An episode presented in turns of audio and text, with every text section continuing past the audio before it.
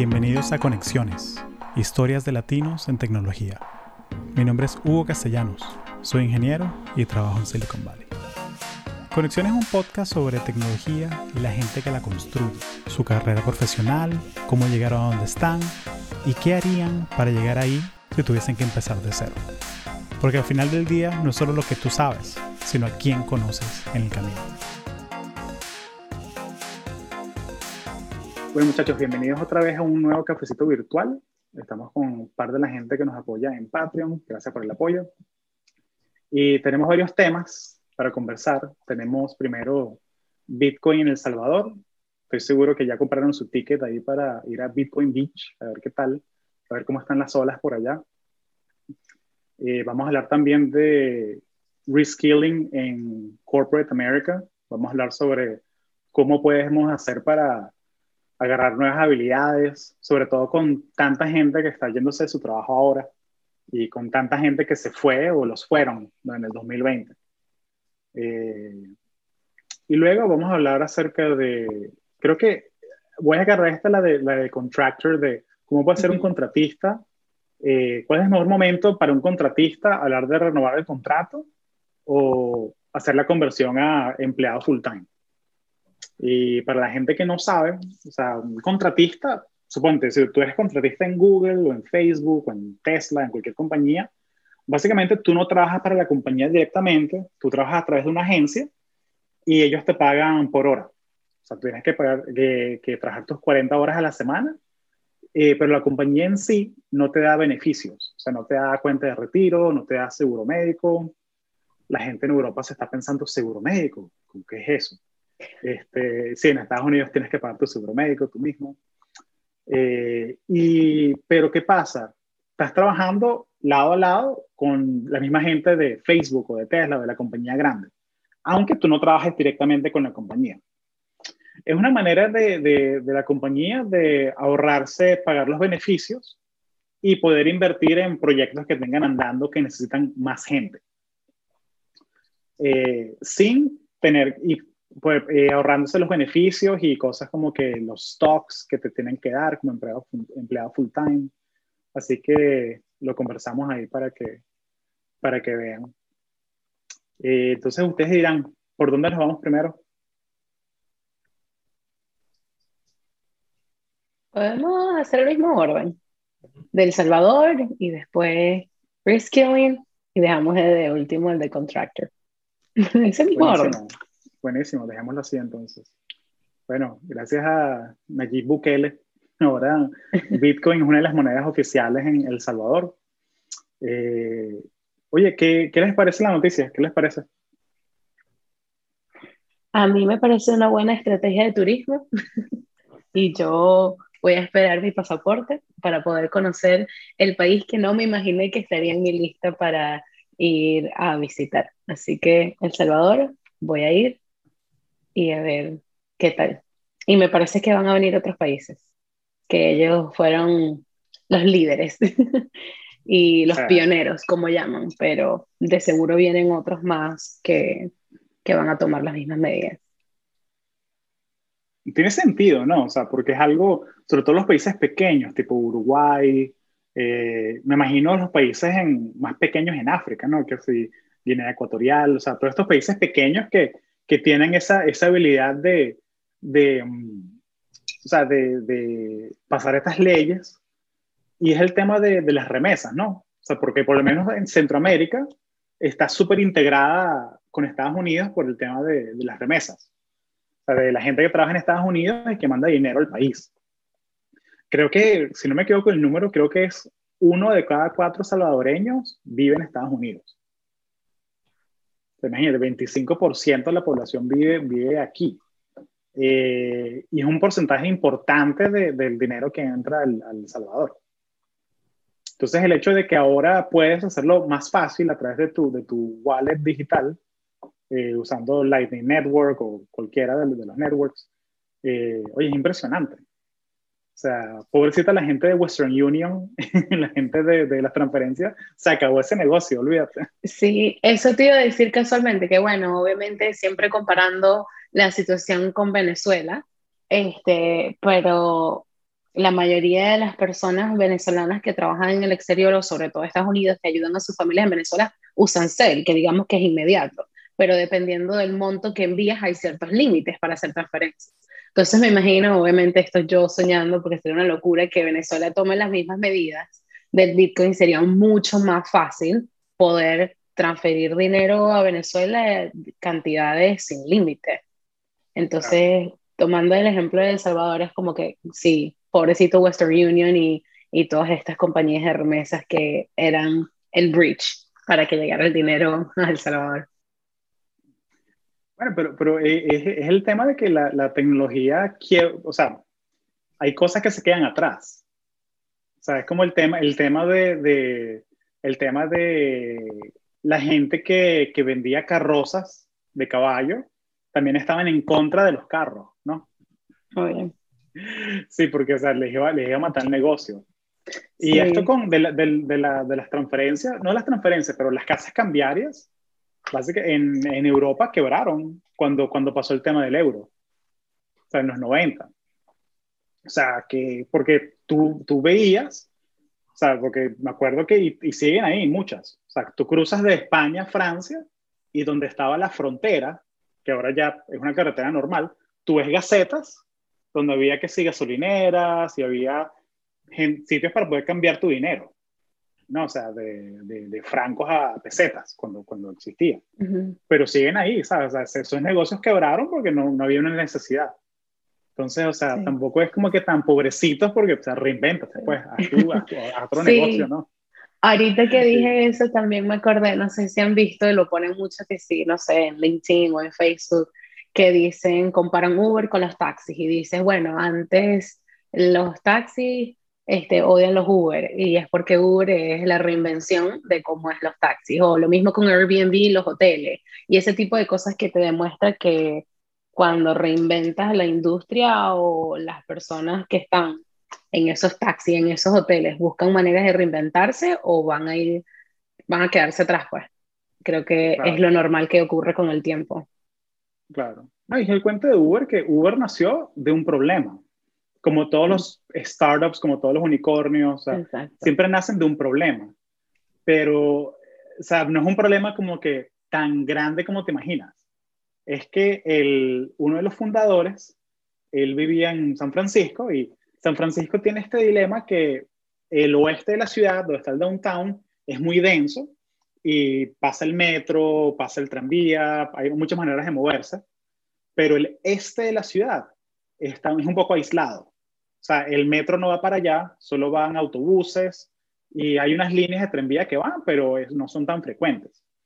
Y uno de los fundadores, él vivía en el este y una noche así de, se fueron de rumba este es el cuento apócrifo, ¿no? Que se fueron de rumbo una noche y, y, el, y el pana está tratando de pedir un taxi y el taxi, no, eso queda muy lejos y se fue.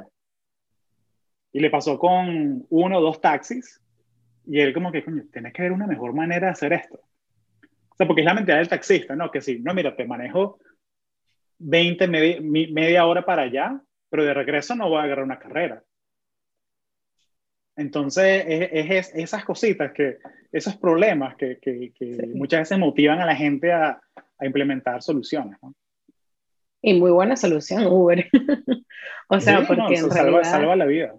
Claro, exacto. Y ese de regreso, la solución de Uber es como que, ok, no importa qué tan lejos vayas, de regreso siempre puede haber alguien en el camino. ¿Y de regreso a dónde? ¿Me entiendes? Entonces ahí empieza la estrategia de Uber Driver, de, ok, qué tan lejos puedo ir, de regreso a mi casa, cuántas carreras puedo agarrar. En verdad es súper interesantísimo. Es como tú dices, todo, todo nace de, de una necesidad y, los, y, y, servicios que te faciliten la vida. Sí. ¿Ya agarraron Uberpool? Eh, sí, en Seattle no. yo lo usaba todo el tiempo. En Seattle lo usabas todo el tiempo. En, en, Orlando no creo porque, o sea, aquí la gente, todo el mundo tiene carro y agarrar Uber no es como que tan común, a menos que del aeropuerto, la casa, o, o estés como que muy cerca del downtown, que vivas muy cerca de ahí, no, no, no usas tanto. Eh, o sea, básicamente se inventaron el carrito por puesto en, en una app. O sea que, que, que, o sea, que la persona puedes alquilar cada puesto de tu carro y el algoritmo te va guiando, hace un traveling salesman algorithm y te, te, va llevando a, qué parte de la ciudad. Eh, y encima había uno más barato que el Whirlpool, que tenías tú que caminar a cierto punto donde le fuera como más conveniente al driver. Sí. Oh, wow, yo no sabía eso. Bueno, yo hace poco, por más de que vivo en Orlando y si todo el mundo tiene carro aquí, de, como yo estoy 100% trabajando remoto, este, decidí vender mi carro porque no lo usaba para nada y tenemos otro carro aquí en la casa y fue como que, bueno, vamos, si realmente solo usamos uno, vamos a vender el otro y ahorrarnos ese dinero. Y por primera vez bajé Uber hace como dos semanas. Y dije, ok, ahora tengo que empezar a usar Uber, porque cuando hayan conflictos de quién va a usar el carro, que cualquier cosa uso Uber. Pero obviamente usar Uber al mes no va a representar lo que usaba en, en pagar la mensualidad del carro o el seguro. Yo usaba Uber antes, pero cuando voy de viaje elimino la aplicación. Ahorita es como que, ok, esta vida de Uber. Y ahorita que me están dando esos tips, bueno, alquilar un puesto. claro. Sí, no es el tema de que si, si tiene que haber un problema, este, y una solución es como que casar las dos cosas, ¿no? Entonces, es como que estar muy pendiente de tu entorno, o sea, pensar cuál, cuál es un problema que tienes tú en tu vida que tú pagarías plata por resolverlo.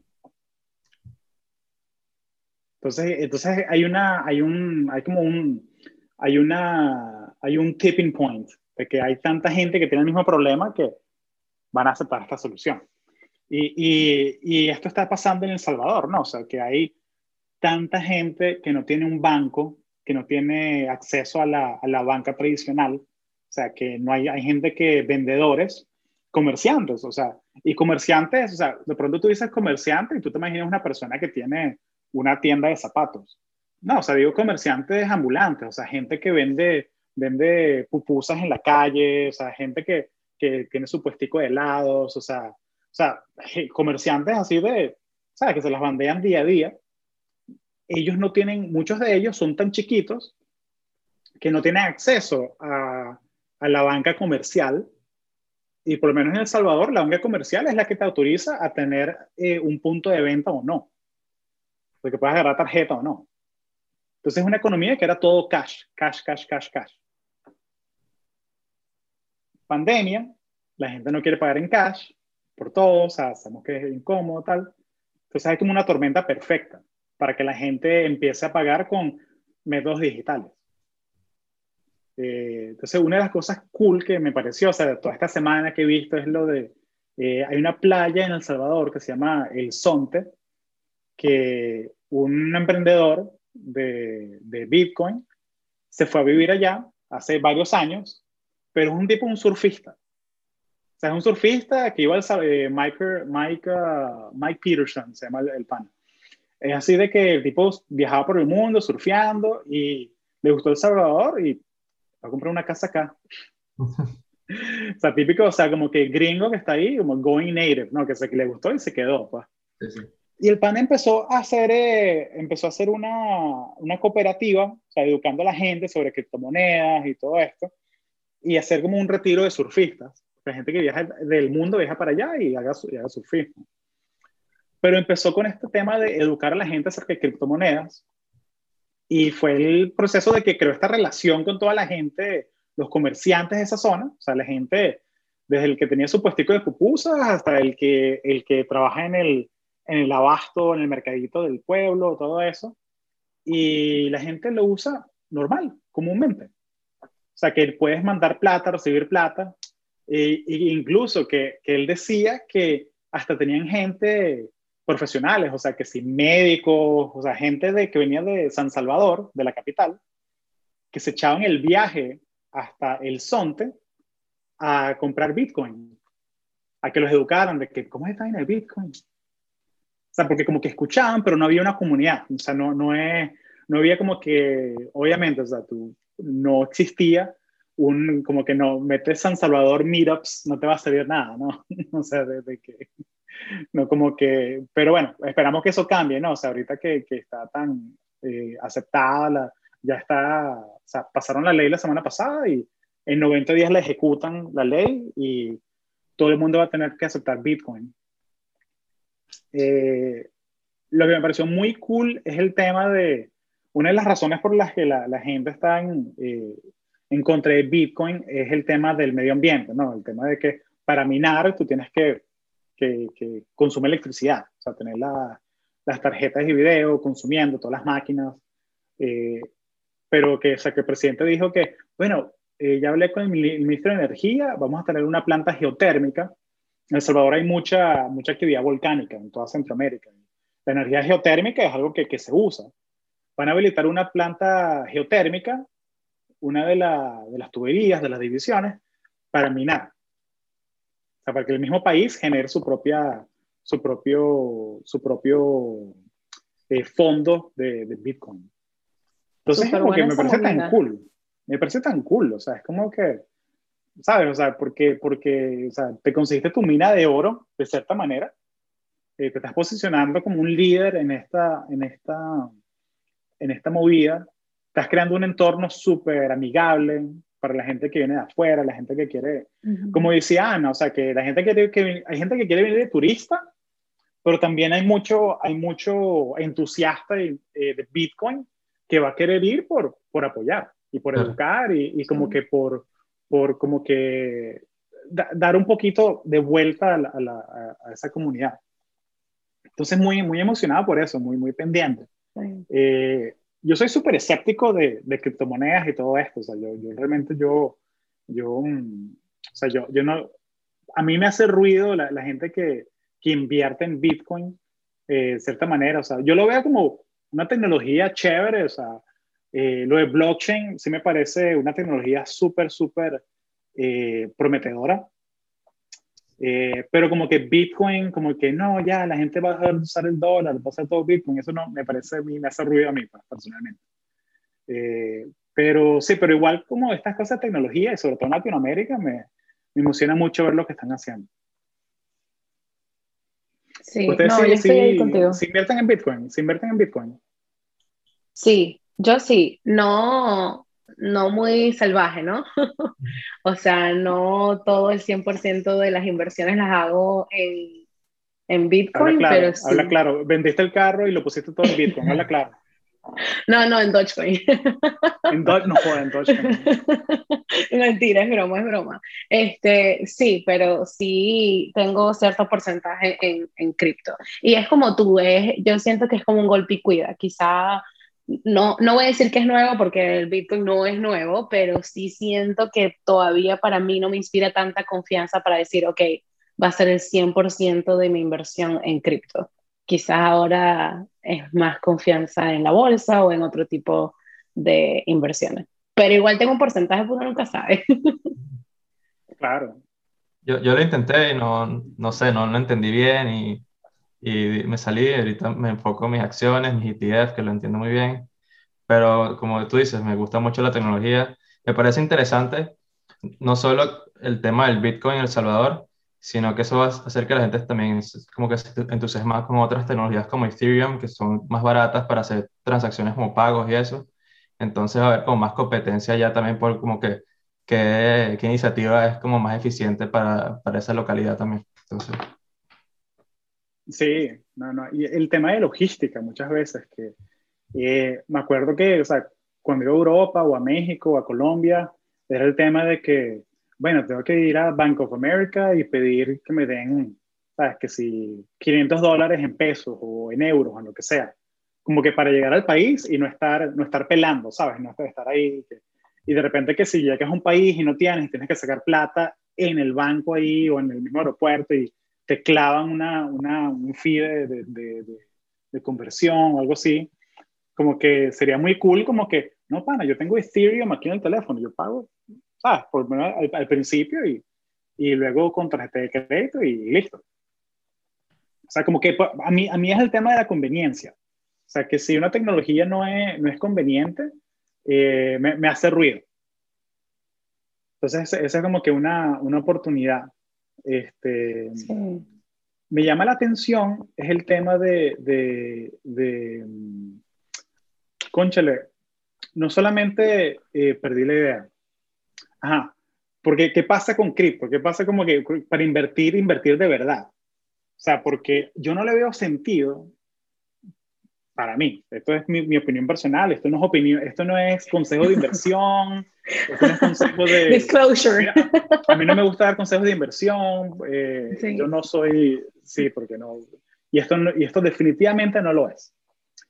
Pero a mí no me hace sentido que, conchale, que, o sea, si tú tienes un trabajo bien, un trabajo bueno en Estados Unidos, en Europa, o sea, trabajas en tech, suponte, ganas six figures, o sea, eh, o sea, estás en una economía estable, estás ganando en dólares, en euros, o sea, una, una, una, plata estable, tienes tu plan de retiro, o sea, yo, yo no le veo sentido como que a meterle plata Bitcoin como que por, por meterle, ¿sabes? O sea, como que no, voy a poner mis ahorros en Bitcoin para protegerlos de la inflación y tal. Yo como que, pana, o sea, si tú abres un, lo que decía Rafa de los ETFs, Bueno, si, tú metes, si tú metes un fondo indexado que históricamente te gana 7, 8% al año, o sea, vas bien. O sea, y, es, y seguro. Y, es, y, seguro. O sea, y bueno, y pasan cosas como el 2020 que, o sea, que portafolio puede subir 30%. ¿Sabes? O sea, que puede pasar cosas como el 2008, que el portafolio baja 40.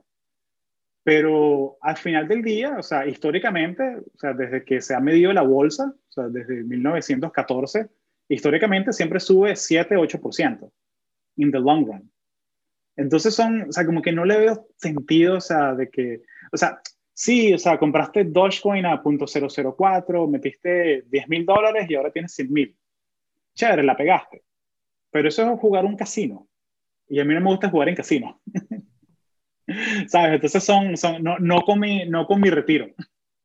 O sea, yo prefiero, Yo, soy, yo soy muy Warren Buffett con eso. Yo invierto en, tu cosa segura, y lo que, lo que decía Rafa, invierte en cosas que entiendas 100%, eh, pero como que no hay, pero cosas como que si no hay como que una, una estructura financiera, no, no hay como que un DAO, no hay como que una, coño, me, me hace ruido. O sea, que el hecho de que el valor de la moneda fluctúe porque Elon Musk tuitee una vaina. No, pana, que te, olvídate, no, no. Como que, o sea, métele, métele a Bitcoin, métele 100 dólares y tenlo ahí como que para decir que tienes Bitcoin. Exacto, no, yo creo que si es el dinero que vas a invertir para tu retiro o para una meta en específico, yo opino que uno tiene que ser como más conservador. Ahora, si realmente tienes 10 mil dólares que te sobran, que quieres quemar y quieres tirar la suerte, a ver si los multiplicas y no te duele perderlo, go for it. Pero yo sí, depende, depende mucho de, de, los planes. Claro. Si a mí me sobraran por diversión, lo hiciera. Dijera, bueno, vamos a ver qué tal. Que, que decida, que decida el destino. Pero, pero sí, depende mucho de, de tu meta financiera. Claro. y, es el, y es el tema, el tema de, que, de, de, que hay escalas, ¿no? O sea, que o sea, si, si, o sea, si tú ganas, o, sea, si, o sea, si tú ganas, no sé, 100 mil al año, o sea, gastarte 20 dólares en algo, tú, tú ni lo piensas. O sea, tú ni lo piensas. Ah, cuesta 20, compra esa vaina y ya, o sea, ¿sabes? O sea, como que hay, hay uno hace sus reglas. Pero suponte, pero si tú ganas, o sea, 10 millones de dólares al año, o sea, gastarte que si 3 mil dólares en un ticket primera clase es igual que gastarte 20 dólares para una persona que gana 100 mil. O sea, tú ni lo piensas. O sea, es como que no, te, no, te, no te hace ruido de ningún momento. Entonces, coño, si tienes 10 mil dólares que te sobran, mételos ahí, pues. Claro. Pero no metas tu ahorro de cuando tengas 70 años. O sea, que estaba escuchando un podcast de, de bueno, el, el pana que es ingeniero y es comediante, Nanutria, que el pan está diciendo que, hay, que está viendo que en, Argentina, por el tema de la inflación y todo eso, hay gente que, que y mucho venezolano, mucho migrante que, que, tiene trabajo, eh, ¿sabes?, de, de, servicios, ¿no? O sea, trabaja que se haciendo delivery en, en Rappi. Y está hablando de un muchacho que tenía todos sus ahorros en Bitcoin y bajó. Y es como que, pana, toda la plata que trabajaste en dos años se te bajó a la mitad. Y es como que, coño, no hagas eso, no hagas eso. pero vuelvo y repito, esto no es consejo legal, esto no es consejo de inversión, nada de eso. Pero, pero sí, no, pero eduquen, investiguense y hay, y hay, hay, maneras mucho más seguras de invertir. Hay maneras mucho más seguras de invertir. Sí. Pero no solo con el cripto, porque también con lo que pasó con Robinhood, que la gente metía los ahorros de la vida en AMC, en GameStop y eso. Entonces como que hay una necesidad de volatilidad en la sociedad ahorita que, que como que se busca eso. Sí, no, pasa, y, yo soy culpable, o sea, yo, yo metí, yo hice lo que dijo Ana, o sea, yo, yo, yo, yo, metí, metí un poquito en AMC y se me duplicó. pero como te digo, pero metí algo que me sobraba, o sea, que no me, no me hace daño ni que ni me, no me hace falta, o sea, me sobraba.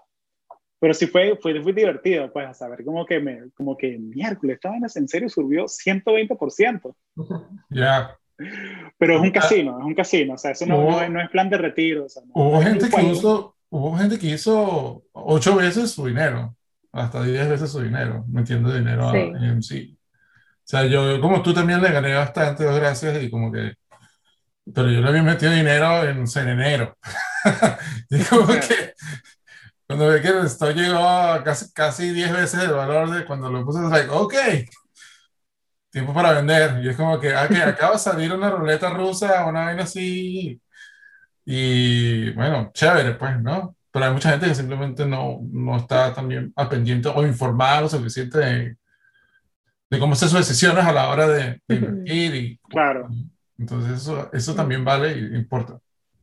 Claro, no, Yo, yo creo que ahorita, como decía Rafa, lo de la volatilidad es súper importante y es tener, conocer qué estás haciendo y estar pendiente, porque hasta, hasta qué punto quieres ganar mucho, porque lo de AMC este, puede dar tantas vueltas, o sea, las cosas puede subir muy rápido, pero al mismo tiempo puede bajar tan rápido, que es como que hasta dónde llega tu avaricia, ¿no? O sea, ok, quiero poner un poquito, gané, pero ¿qué tanto vas a poner? Hay gente que sí tiene la suerte que hace demasiado dinero y de repente por aguantarlo pierde muchísimo dinero.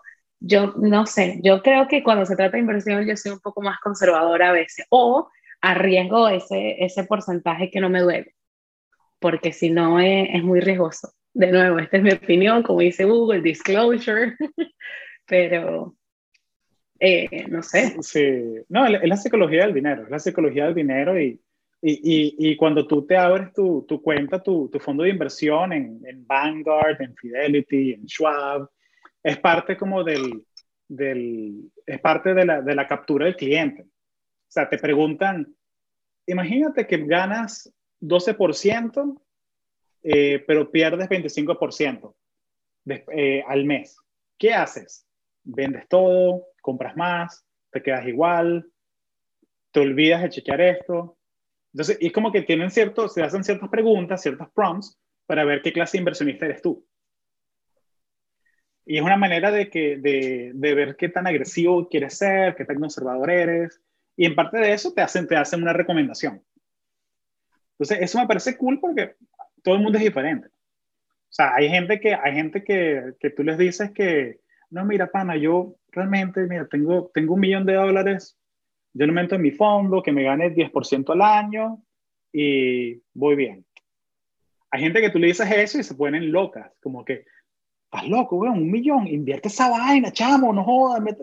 Entonces, entonces, te recomiendan estrategias, hay una estrategia que es de, bueno, agarra 800 de eso y mételo en el fondo aburrido, entre comillas, que gana 10% al, año, y los otros 200, mételo en la ruleta, juega. Monta un negocio, eh, eh, vete a, vete a, ponte de, de, de, inversor semilla para startups. O sea, que hay startups que, que, que tú, con, en Latinoamérica sobre todo, que hay startups que tú les das 10 mil dólares y los ayudas, no jodas, a hacer su MVP. Entonces, conchale, son, son tranquilamente. Entonces son esas, esas cositas que, que, que, hay que hay que estar muy consciente de la, psicología del, del, dinero y cómo la gente invierte. Eh, yo siempre lo voy a recomendar, el pana Ramit Sethi, el, el, el, libro de él es el mejor libro que, que yo he, he leído de, de, finanzas personales, el libro de, de, enseñarte a ser rico Ah, yo lo eh, compré porque tú lo pusiste en Instagram.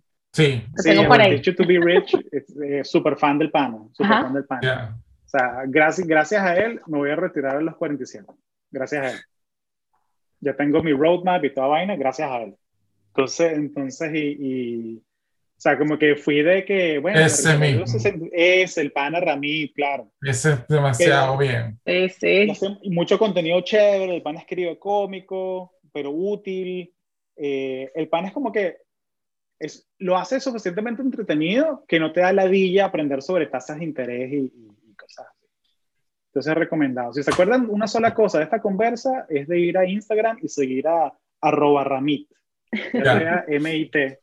Y luego van arroba conexiones podcast y, que es la vaina que, que este, estos episodios los escuchan que si 10.000 personas, pero en Instagram solo hay 3.000 que lo que tienen like. Entonces hay una, hay una incongruencia ahí rara. No, interesante que en ese libro hay, hay partes de ese libro que mm, por lo menos son interesantes, pero también es como que cuando el tipo dice esto es importante, escúchalo, y en secretario, yo como que, ok, es importante, no entendí la mitad de lo que dijo, tengo que volver a escucharlo. Entonces como que, ok, okay a ver si lo capturé. Bien, ahora, ¿cuál es el próximo plan? próxima parte del plan aquí para retirarse los 50, no sé, 45. Sí. Yo creo que esto es una buena señal para que lo empiece a leer, porque lo compré cuando Hugo, creo que tú lo pusiste una vez en, en esas cajitas de preguntas de Conexiones Podcast. Y dije, ¿sabes qué? La voy a comprar. Hugo da buenas recomendaciones. Y no lo he leído todavía, así que creo que esto va a ser una buena señal. Sí, no, aprovecha, aprovecha. Sí, toma, o sea, te lo puedes leer, te lo puedes leer en un fin de semana completo, eh, pero, pero como que hacer todos los pasos de lo que el pana recomienda, sí te va a tomar como que un mes, más o menos, ah, tres, cuatro semanas. Este, pero depende de qué tanto ya tengas hecho. O sea, como que, pero sí, gracias a él fue que descubrí Schwab y que descubrí, ok, que si, ya va, si existen cuentas corrientes que no te cobran fees. Nah, huevo, nada. Y, y, nosotros que, que, viajamos tanto y que tenemos familia afuera y todo eso, Schwab tiene una cuenta corriente que puedes sacar cash afuera y no te cobra, no te cobra fees. Sí, no te cobra fees exteriores. Y si vas a cualquier ATM en Estados Unidos, puedes ir al ATM de Bank of America y sacar cash. Sabes que uno antes, uno, uno tenía que ir a una, una, una, un cajero y sacar plata. Antes, cuando no, era, cuando no había pandemia. Bueno, puedes ir y no te cobra ningún fee. O sea, te lo, te, lo, te lo cobra de momento, pero al final del mes te lo reembolsa. Sí, oh, y, hay otros bancos como ellos. SoFi, por ejemplo, lo está ofreciendo también hace, hace un tiempo y que están fabulosos. Alay está bueno. Ya. En Capital One. Hay muchos bancos así como que, que porque uno piensa, uno, uno, uno peca la, de, la del que no sabe y uno va como que, bueno, me voy a abrir mi cuenta en Bank of America. ¿Por qué? Bueno, porque mi papá tiene Bank of America, mi abuelo tiene y, Yo, claro. O sea, como que Chase. ¿Por qué Chase? Lo vi en la autopista, Chase, todo grandote, ¿no? Porque es partner de Disney. Exacto. En vez del realmente le Rafa, Rafa, se puso incómodo, Rafa se puso incómodo. No hables de Chase, que no. firmé el contrato hace dos días, ¿no? Pero bueno, vámonos a Reskilling Corporate en Corporate America. ¿Qué, ¿Cuál es tu curiosidad, Rafa? ¿Qué te llama la atención de ese tema? Em, dos cositas. En estos días estaba leyendo un website y aquí tengo como un dato que, que leí que el World Economic Forum estima que aproximadamente un 60% de todos los empleados necesitan como que reskilling importante para el año 2022. Y una cosa que noté en la, firma que, que, empecé a trabajar es que el push por el reskilling es muy, muy importante. Cosas como entrenamiento para certificaciones gratis como AWS, vouchers para todos esos exámenes, eh, un montón de, recursos. Entonces me parece interesante que hay un número tan importante como 60% de todos los empleados y cómo llegamos a esto, ¿no? Entonces hay como una desconexión entre cómo nos educamos y qué requiere la industria o la industria muy rápido para cómo nos podemos educar. Entonces me, me parece interesante. No, de, acuerdo. ¿De acuerdo? El 60% sí, es gigantesco. Gigantesco el número. Y, y siento, que, siento que muchas veces uno, porque reskilling, uno piensa, o sea, la imagen que tienen muchas personas en la mente es que te fuiste de tu trabajo, te fuiste a hacer un MBA y dos años y luego volviste y, ok, estás reskilled. Y no, o sea, reskilling es algo tan sencillo como, mira, te bajaste un curso de Udemy en tu teléfono y te viste un curso de, de cómo empezar a usar SQL. Y ahora en tu equipo del trabajo, tú eres el, el experto de SQL. Que ya va, pero yo solo me agarré una clase y más o menos sé cómo hacer un query. Bueno, pero tú sabes más que yo. Tú eres el experto en SQL del equipo. Entonces, esa es, esa es la clase de reskilling que, que, muchas veces a la gente se le pasa por, por, por, por, el, por el lado, pues, que tú no tienes que dejar tu trabajo. O sea, tienes que, es el, vamos a hacer cheesy porque, bueno, porque somos aliados de, de Platzi, ¿no? Pero es esa mentalidad de nunca pares de aprender. Que siempre, siempre tienes que estar pendiente de que, ok, ¿cuáles son mis blind spots? ¿Cuáles son las cosas que yo no, que, que, que me hacen, que no soy tan bueno? ¿Y cuáles son las cosas que soy realmente bueno? y alimentar las dos. Pero, pero sí, pero ahorita con el tema de, de, de reskilling, o sea, yo lo que veo es, no sé si han visto que hay una crisis de trabajadores de servicios, o sea, meseros, bartenders, o sea, que muchos restaurantes se les está haciendo imposible contratar gente. Eh, y típica vaina así, típica vaina así de capitalista ridículo, hay, hay, hay como entrevistas que se dueño de un restaurante que sí, he tratado de todo, he tratado de que, que puedan escoger sus horas de trabajo, eh, empecé incluso a, empecé a darle seguro médico y no consigo gente. Mira, pero ¿y si le subes el salario a la hora? No, no, no, tampoco nos volvamos locos. ¿Sabes? Entonces, se, me, se, me, pasan los dedos de las manos y los pies a la gente que dice esa vaina, como que lo que acabas de decir, no, este escenario, no, chico, olvídate esa vaina. No, no, no, no, no, volvamos locos, no nos volvamos locos. Sí, y sabes que me da risa ahorita que acabas de decir eso, yo y conectándolo con lo que estamos hablando de antes de Uber, de reinventarse. Hace poco fui a un restaurante y me llamó muchísimo la atención porque tema COVID, pero tema también tecnología, ¿no? No tenían mesoneros, claro, ojo, eh, Orlando, yo sé que aquí hay gente del Bay Area y gente de, que viaja más a otros países y debe estar acostumbrado a esto, pero fui a un restaurante en Orlando, medianamente pequeño, creo que tiene dos o tres ubicaciones, y no había mesoneros. Incluso esa noche cuando yo fui estaba el dueño del restaurante que estaba repartiendo la mesa, es por reservación, ordenas y pagas y todo lo haces por teléfono. Tienen un grupo pequeño de personas que simplemente por medio del número que tienes en la mesa te reparten la comida. Y yo dije, ok, está interesante porque forma parte de agregar la parte del teléfono, porque yo me acuerdo, por lo menos antes, pre-pandemia y todo, en Disney, tú pides, te dan un número y te entregan la comida, pero es que ahora ni siquiera tengo que pedir, ni siquiera tengo que hablar con alguien, todo lo puedo hacer por el teléfono y me reuní con una amiga del, del colegio y realmente nos funcionó perfecto. Nosotros queríamos ir a sentarnos, hablar y echar cuentos. No queremos a nadie que nos esté hablando ni preguntando cómo nos fue, ni de previa visita, sino que nos traigan la comida. O sea, hay, hay días de días que uno quiere ser simpático con la gente que te atiende, pero hay otros días que simplemente no. Y me pareció fantástico. Más bien le dije a mi hermana que cuando vengas vamos a ir, porque es el lugar perfecto para ir a echar cuentos sí que te interrumpan. Claro. No, y, lo que estaba viendo es que, y, bueno, esto, esto, es un, esto es personal, ¿no? Pero voy a ir a, voy a, ir a Chicago a 4 of July, la semana del 4 de julio, voy a estar en Chicago. Y están haciendo ahorita, McDonald's está poniendo los eh, drive-thru, el automac, automatizado. Entonces, tú le estás hablando a una Alexa, una Siri, que te, está dando, o sea, la orden se te la da una persona, todavía no han automatizado la cocina, pero esa parte, esa, esa persona que está recibiendo la orden, la, quieren reemplazar. Por este tema, no, o sea, que el tema de, que, de que habrá industrias donde, donde habrá restaurantes que no podrán hacer esto, pero McDonald's, ellos sí, lo pueden hacer, son grandes suficientes. Este, Entonces, sí, o sea, el tema de los meseros y, y, y qué pasa.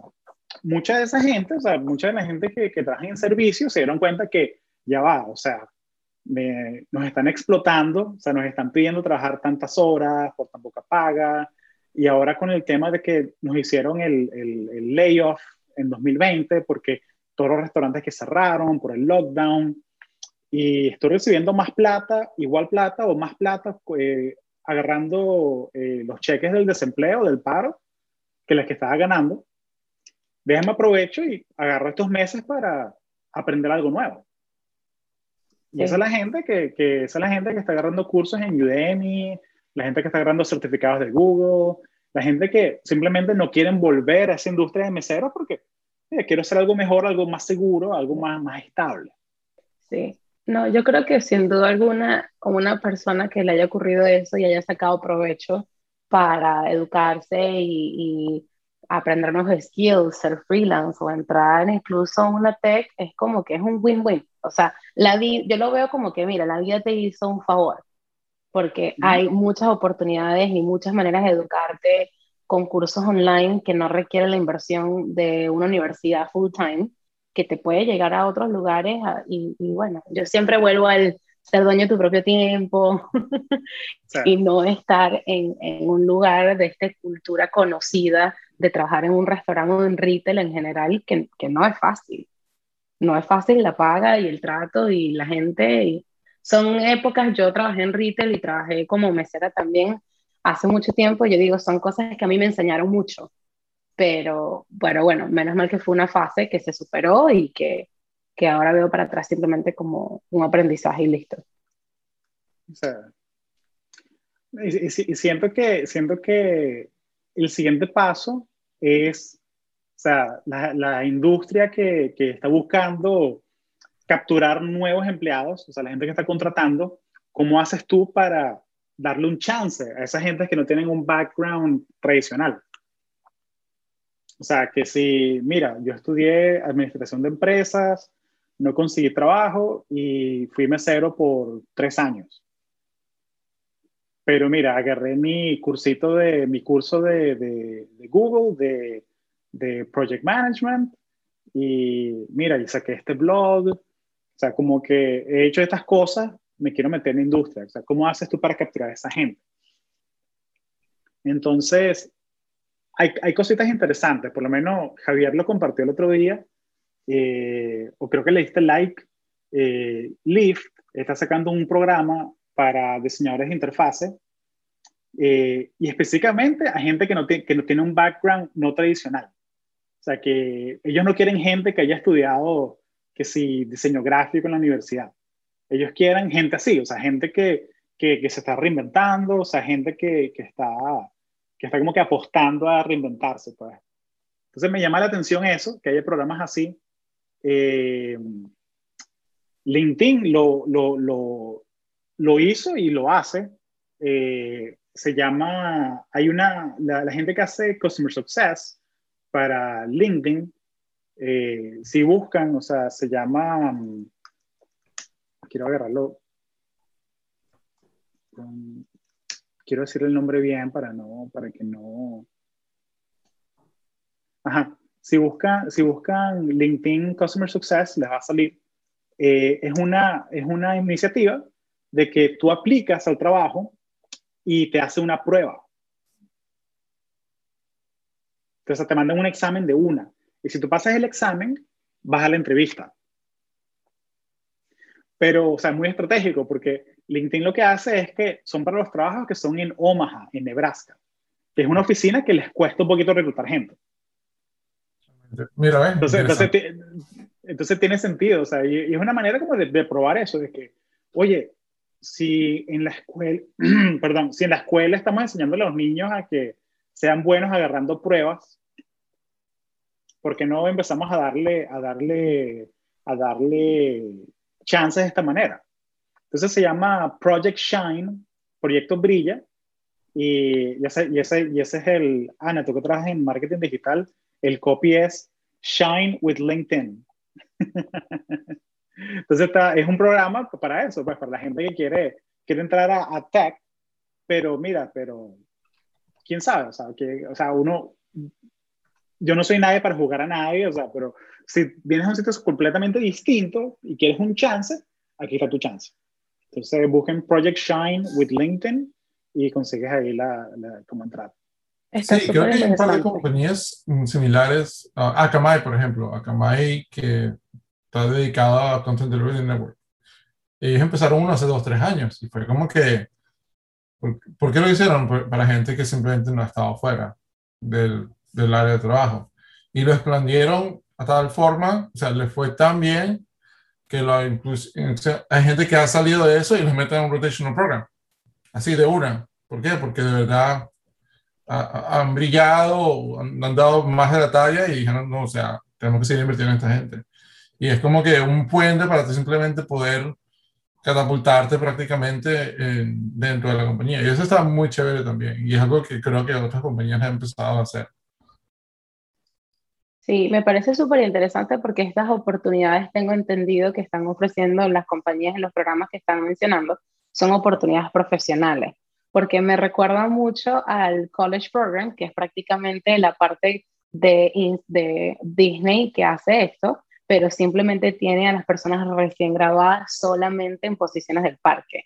Y después de que ellos pasan esa fase de, ok, te ganaste mi lealtad porque estuviste bajo el sol y frío en el parque, ahora tienes prioridad para ser pasante.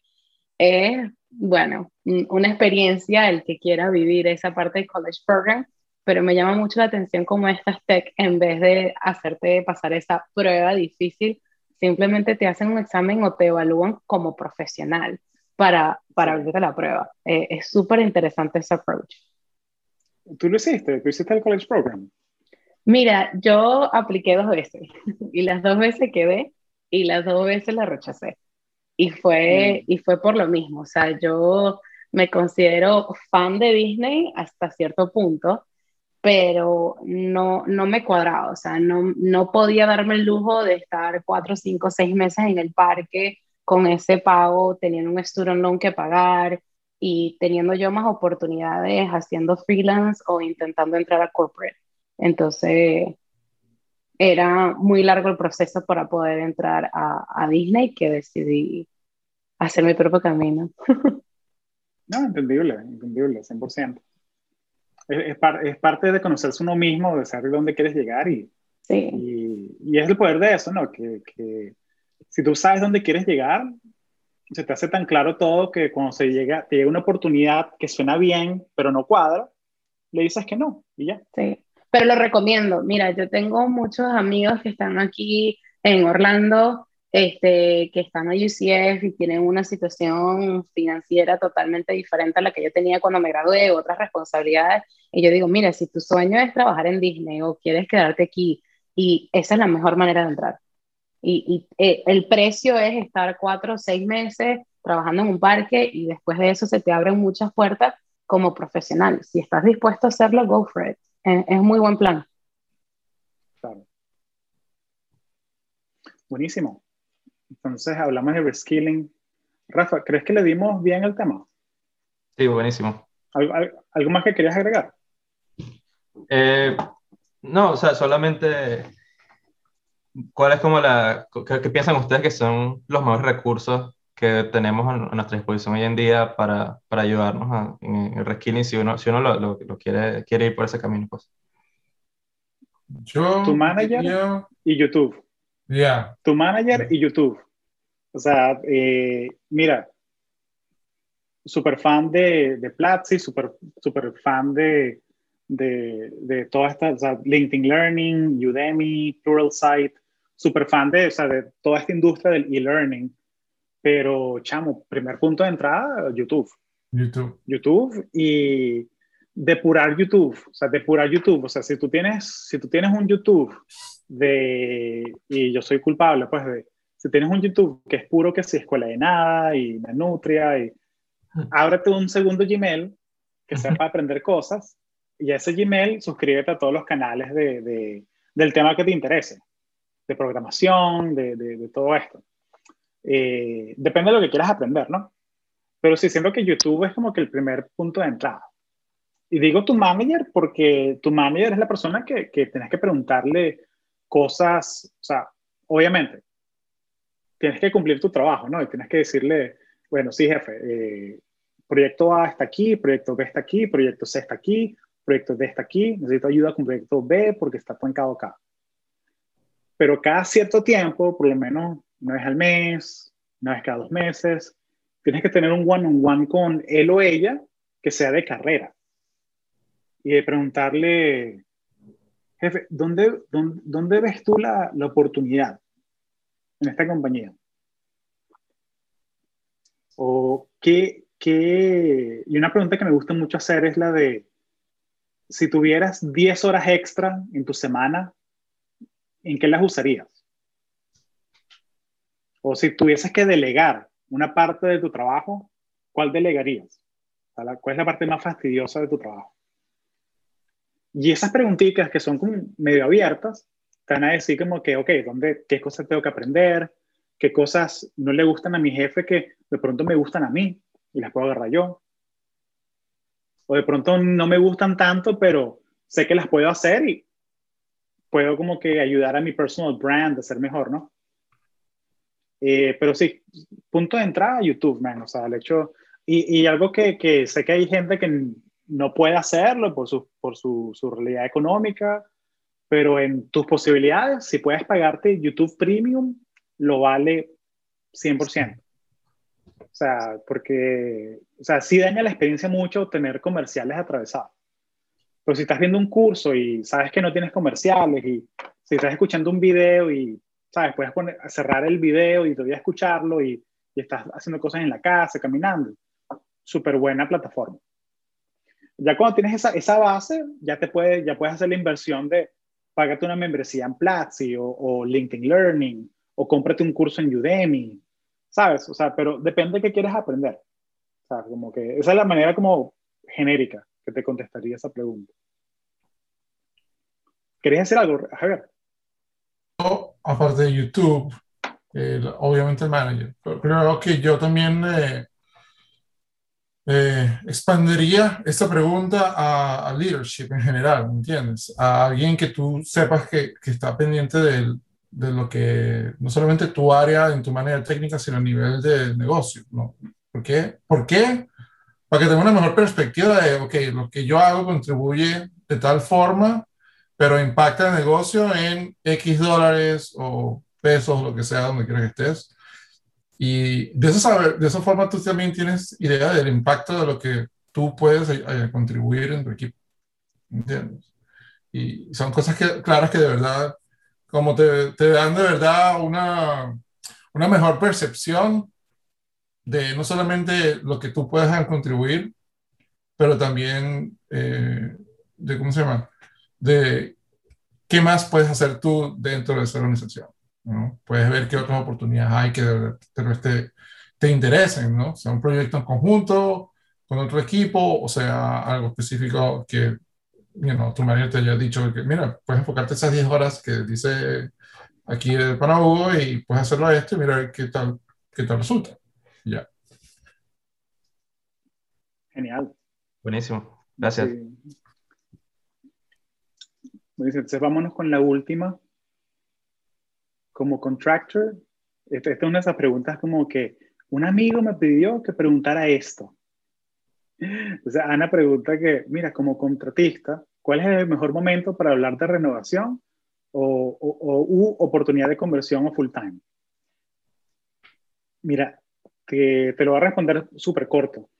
Eh, el mejor momento es apenas hayas entregado el primer proyecto grande. El primer proyecto que tú piensas que, que no es un proyecto de una semana, que es el proyecto que se toma un mes y se toma a trabajar con cinco, diez personas más. Apenas tú hayas entregado ese proyecto, es el buen momento para, y, y bueno, yo, y sobreentiende, que te haya ido bien, o sea, que lo hayas entregado bien, le puedes soltar la punta la punta de, eso.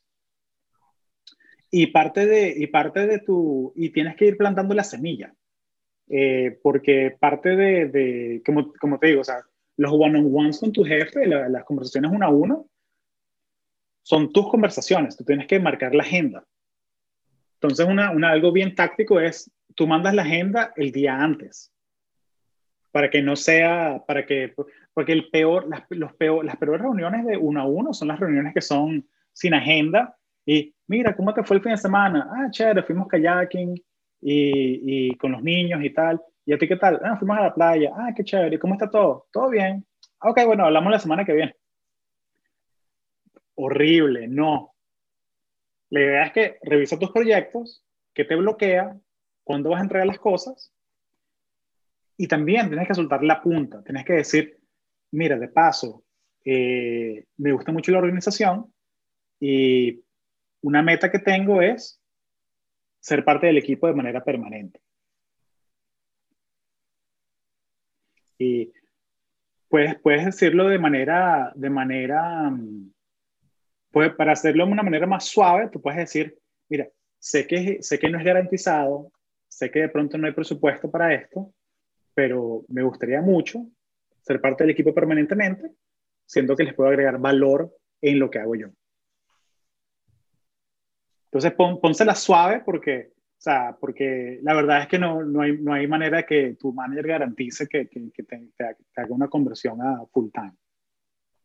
No, no, no hay manera. Entonces, no, entonces como que estar claro en eso, pero soltar la punta, o sea, soltar la punta en las reuniones uno a uno y luego de que tú hagas, hayas entregado tu proyecto grande, es decirle. O sea, el que, el, el, niño que no llora no le dan tetero, ¿sabes? Eh, o sea, tu manager tiene que estar, estar consciente de eso y también buscar en la página de la empresa qué oportunidades hay, o sea, qué, qué, oportunidades hay para, para, para, contratar gente full time, cuáles son las políticas de la empresa. Ellos sí contratan gente full time, tienes que, tienes que irte. Hay empresas que hacen eso, que si tú haces un, un, si haces un año de contratista, tienes que irte por 90 días antes de que te puedan volver a contratar.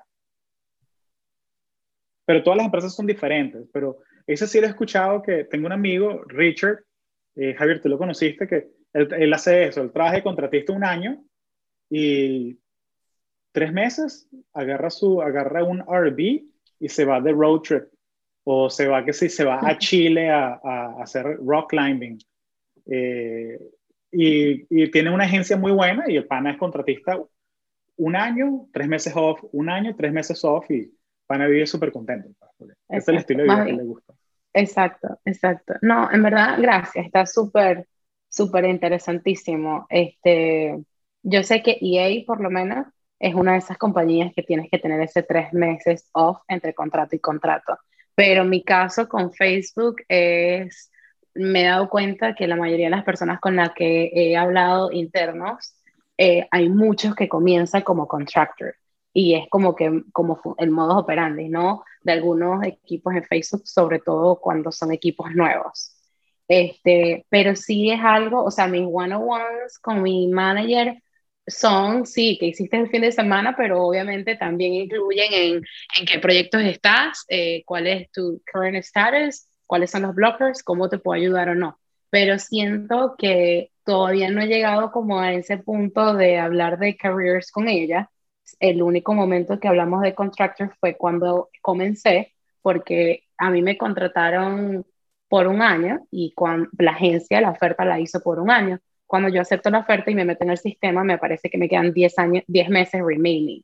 Entonces yo hablo con la agencia y la agencia me dice, bueno, pero es que nosotros nos tardamos dos meses en contratarte. Entonces yo hablé con mi manager y le dije, bueno, mira, yo agarro una oferta por 12, aquí dice 10, ¿qué, qué pasa? No? ¿Qué, hacemos? ¿Qué, hacemos? ¿Qué hacemos? O sea, yo necesito saber cómo es el movimiento. Y fue una de las primeras reuniones con ella, ella me dijo, no te preocupes por el contrato, porque eso se puede este, cambiar y actualizar en cualquier momento. La meta para tu posición, como mi equipo es nuevo, es volverte full time. Entonces yo como que, oh, ok, yeah, thanks for the update. Yo no he querido como be pushy about it, pero al mismo tiempo siento que no es, es, mi interés, ¿me entiendes? Siento que va a llegar, tiene que llegar un punto y cuál es ese punto en que yo tengo que volver a hablarlo y decir, ok, ¿cuáles son las opciones que tengo? Entonces eso del proyecto me parece súper interesante porque acaba de comenzar un súper buen proyecto que puede ser el importante si sale bien de volver este, a tocar el tema, porque a mí me parece una necedad cuando los contratos lo único que hacen es hablar de, ah, si yo tuviera los beneficios, ah, si yo, no, yo no puedo porque yo soy contrato. No, no, no, no. O sea, es, es, medio tóxico, ¿no? No, o sea, no, no. Es súper tóxico, es súper tóxico. Eh, eh, aléjate de la gente que se está quejando todo el tiempo. Esa gente te... Son vampiros de energía. O sea, esa gente te drena la energía y, no es por sonar místico ni nada, pero sí, sí te baja el, el, el, ánimo del equipo y el, y el humor. Este, y sí, o sea, es, o sea, tienes que jugar con las fichas que tienes.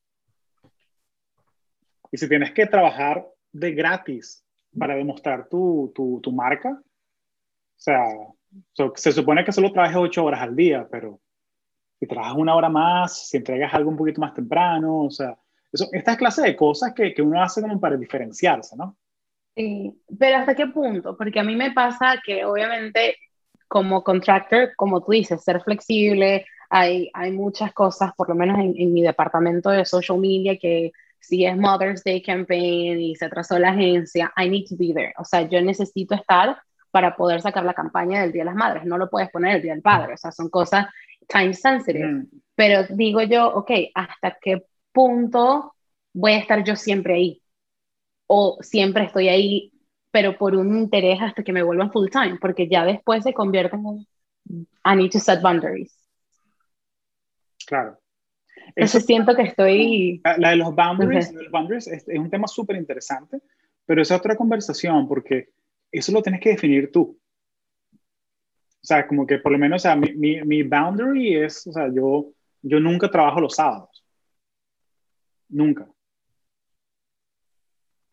Pero sí he hecho, y, no es que esté orgulloso de eso, pero si hay que hacer un status update eh, 9 de la mañana, un lunes, me he metido a trabajar un domingo en la noche. ¿Sabes? Entonces, como que, pero, pero ese es el boundary que es como que lo, lo, lo tengo ahí siempre protegido. Eh, yo nunca chequeo el email antes de las 10 de la mañana, nunca.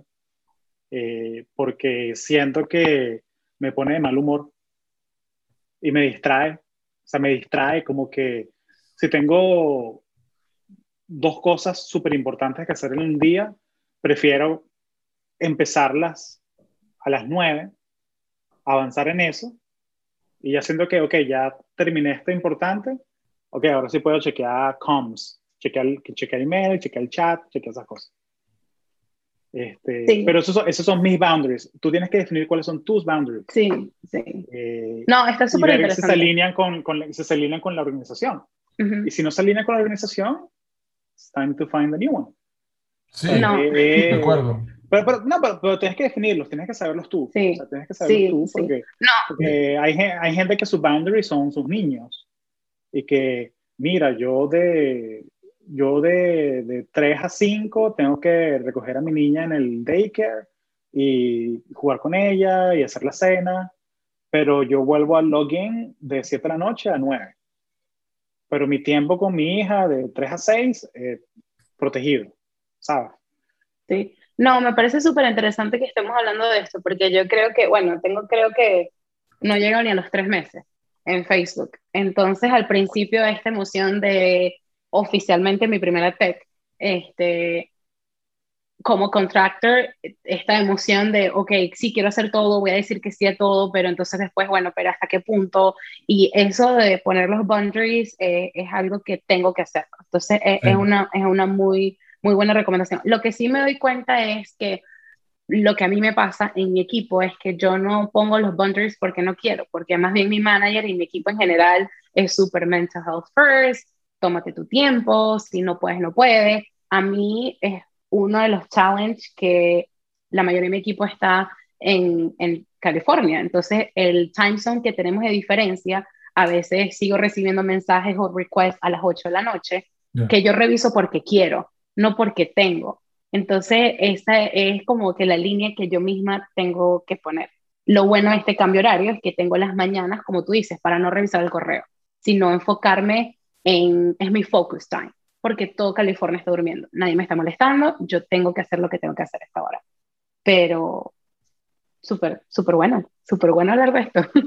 Yo creo, que para también expander en lo que tú estabas comentando de tener esa conversación y cuándo, sobre todo a nivel de, de tu proyecto y, y este, you know, profesionalmente, cómo quieres cambiar tal vez de contractor a full time.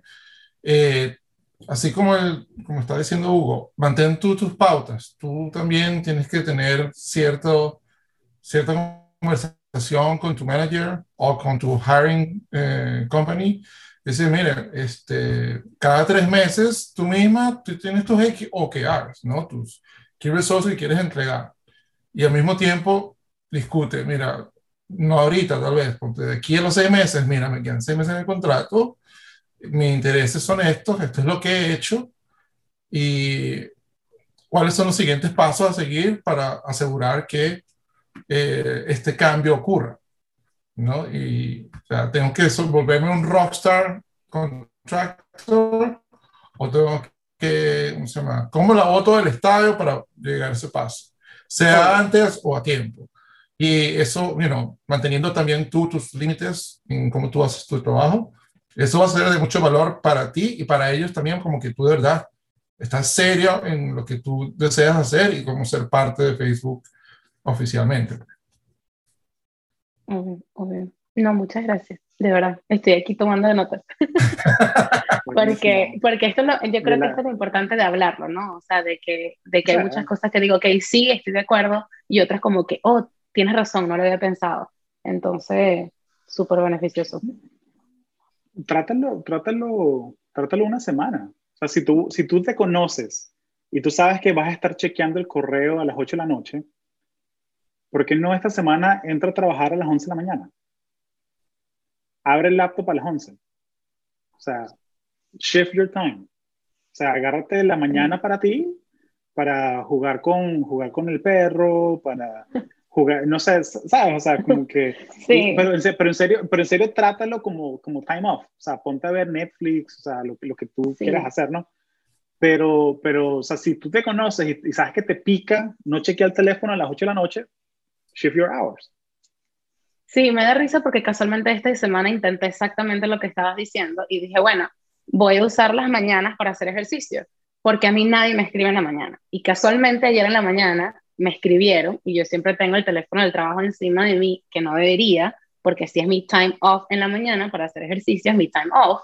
Lo tenía encima y estaba en plena clase y de repente sonó el teléfono. Yo, ¿quién me escribió? Nadie me escribió en esta hora. Voy a revisar, para el ejercicio, revisé el teléfono. Y en vez de decir, I will do it later, porque no me lo estaban pidiendo para allá, dejé de hacer ejercicio, hice lo que tenía que hacer y después volví al ejercicio.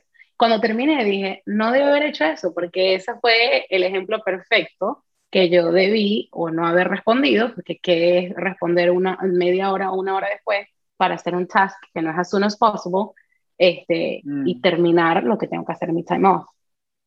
Pero bueno, quizás estoy dando ejemplos muy personales, pero quizás es ese. No, no, no, pero, pero, pero, es, pero, es, real. Pero es que, es que esa es la cosa, que, que eh, creo que es la, es la mentalidad que uno, uno de, de, trabajar de manera asíncrona. ¿Sabes? O sea, porque, porque, o sea, si yo estoy trabajando con alguien en Europa, mi expectativa no es que ellos hagan lo que yo les pida al momento. Porque de pronto yo se los mando y les llega a las 9 de la noche. Entonces mi expectativa nunca es que lo hagan al momento sea, yo sí, yo, yo estoy pendiente y, y, yo planeo mis tareas y yo sé que, ok, tengo que colaborar con esta persona en Europa y esto hay que entregarlo el viernes, pero entonces la hora y tal. Entonces yo le escribo el martes, pero a las 7 de la mañana o le mando un email el lunes para que lo lea el martes, para que lo haga el miércoles y me lo entregue el jueves. O sea, como que uno, uno, uno va planeando sus cosas de cierta manera, eh, pero sí, es como que hay que, hay que, creo que todos podemos aspirar a trabajar un poquito más asíncronos. O sea que no, no, no, no, no tenemos que hacer las cosas como que al momento, no, no todo es tan urgente como tú piensas. Sí. No es que no sea importante, es que no es urgente. Sí, que esa es la diferencia, pues, o sea, eh, es la urgencia lo que marca la diferencia no la importancia. Y acuérdate, de ese dicho, que si, que si todas las cosas son prioridad uno, Entonces, nada es prioridad. Exacto. Pero bueno, pero bueno, con eso le damos final al cafecito virtual. Muchas gracias por apoyar en el Patreon. Eh, y bueno, si se quieren unir a la conversación que la hacemos cada dos semanas, pueden ir a patreon.com barra conexiones podcast y ahí se suscriben al cafecito. Gracias por el apoyo, muchachos. Nos vemos. También.